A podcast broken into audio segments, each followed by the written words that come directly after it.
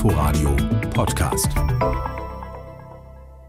Wir arbeiten weiter Stück für Stück den Koalitionsvertrag durch. Jetzt gucken wir uns die Verkehrspolitik an. Eine Überraschung war die Besetzung dieses Ministeriums. Die FDP übernimmt das mit dem bisherigen Generalsekretär Volker Wissing. Also nicht die Grünen, die dieses Ressort ja eigentlich als wichtigen Bestandteil der Klimawende gesehen haben.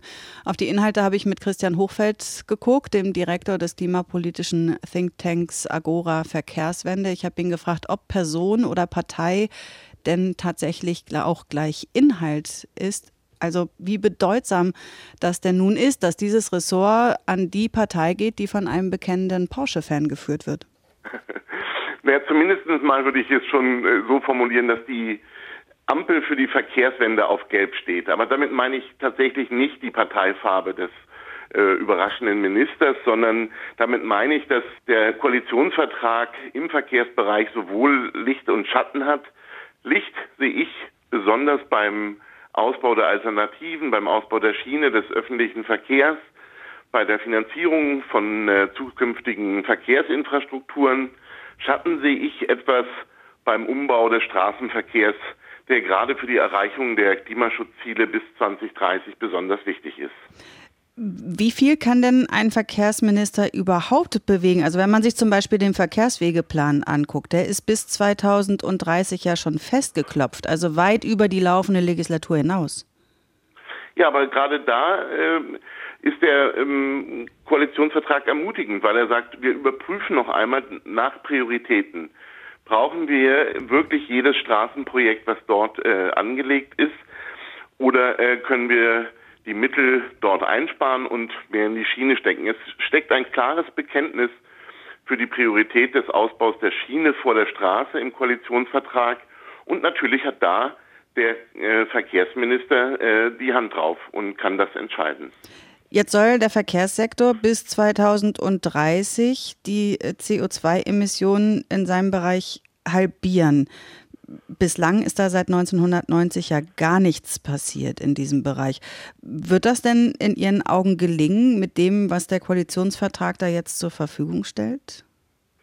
Naja, es muss uns gelingen, sonst ähm, wird auf jeden Fall unsere Mobilität unbequemer, teurer und auch schwieriger.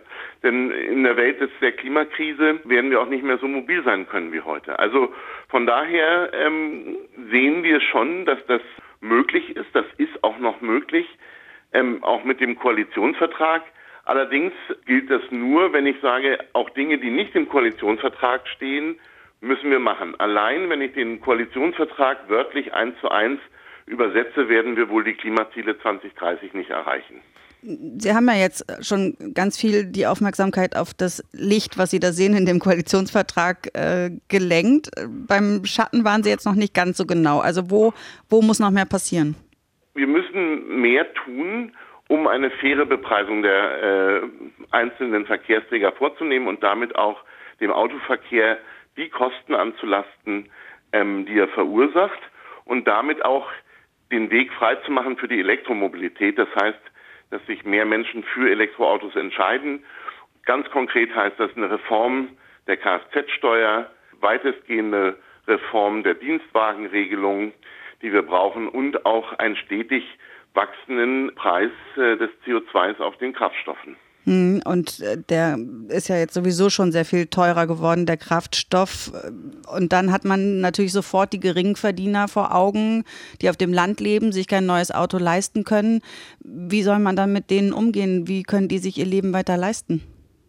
Ja, da sehen, und das sieht auch der Koalitionsvertrag natürlich auch Entlastungen genau für diejenigen vor, die besonders hart betroffen werden sein von ähm, steigenden Kosten im Straßenverkehr durch ein Mobilitätsgeld, durch auch ähm, die äh, Senkung der EEG-Umlage auf dem Strom, also auch Entlastungen, die mit einhergehen.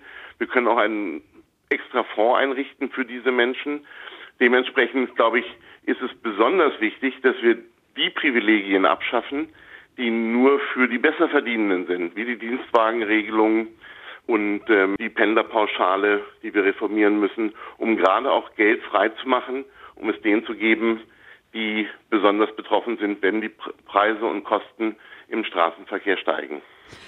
Tempolimit 130 ist ja schon seit den Sondierungen klar, kommt nicht. Da hat äh, der designierte Verkehrsminister Volker Wissing von der FDP gestern hier bei uns im Programm gesagt, ist auch nicht so schlimm, weil das ist eigentlich nur ein symbolisches Thema, das gar nicht so einen großen Beitrag zum Klimaschutz leisten würde. Die Deutsche Umwelthilfe sagt jetzt, nee, nee, wir klagen.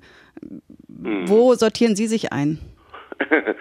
Also ich glaube, die Corona-Krise zeigt aktuell und auch gerade die Aussagen von Herrn Wissing und auch anderen Politikern in der Corona-Krise, dass es überhaupt keine gute Idee ist, Instrumente, Maßnahmen auszuschließen, wenn wir mitten auf eine Krise zusteuern. Und so sehe ich es auch beim Tempolimit. Natürlich hat es einen hohen Effekt. Zwei Millionen Tonnen pro Jahr CO2, was wir einsparen können. Das entspricht ungefähr einer Million Elektroautos mehr im Markt oder zehn Cent mehr auf dem Spritpreis.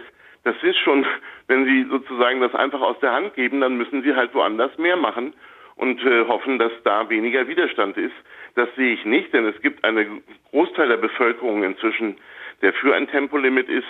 Von daher ist es auch keine gute Idee, auch für die Verkehrssicherheit und die Reduzierung der Verkehrstoten und der Verletzten im Verkehr. Und deswegen ist es schade äh, und auch nicht sinnvoll, dass das Instrument von vornherein ausgeschlossen ist sagt Christian Hochfeld und der ist Direktor des klimapolitischen Thinktanks Agora Verkehrswende. Inforadio Podcast.